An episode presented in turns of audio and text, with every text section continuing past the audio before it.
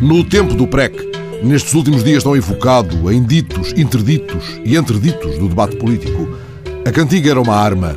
Pode ser que o regresso triunfal da ideologia traga de volta a pólvora de algumas palavras em desuso, com elas armando não apenas os barões assinalados do costume.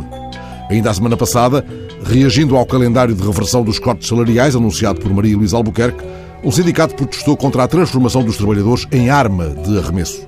Menos metafórico, um serralheiro da zona de Santo Tirso, ao que conta hoje o JN, transformava canetas e telemóveis em armas, não metafóricas, mas capazes de disparar munições.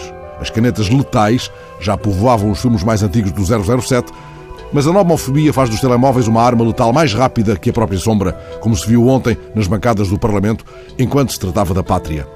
Ora, o serralheiro de Santo Tirso, agora detido pela polícia, chegou ainda ao ponto de transformar maços de tabaco em armas, acelerando a ameaça contida em muitas embalagens, o aviso de que o tabaco mata. Os jornais falam também de um tipo que andou 800 km para agredir uma rapariga que criticaram um livro por ele publicado na internet. A arma usada foi uma garrafa de vinho retirada de uma prateleira do supermercado onde a rapariga trabalha. Se entretanto não puderes ir à PSP do Porto ver a exposição de armas antigas, entre elas uma pistola do rei Dom Manuel II ou uma Lilliput dourada igual à que o Hitler usava, pousa os olhos por um instante na foto de Isabel Leal, numa das páginas interiores do DN. O breve texto junto à foto diz-nos, citando o subcomissário Barros, que a exposição reúne até dia 18 armas usadas nas guerras mundiais, armas como as dos gangsters americanos do tempo da Lei Seca, mas também armas do tempo da monarquia e que estavam atribuídas a membros da PIDE.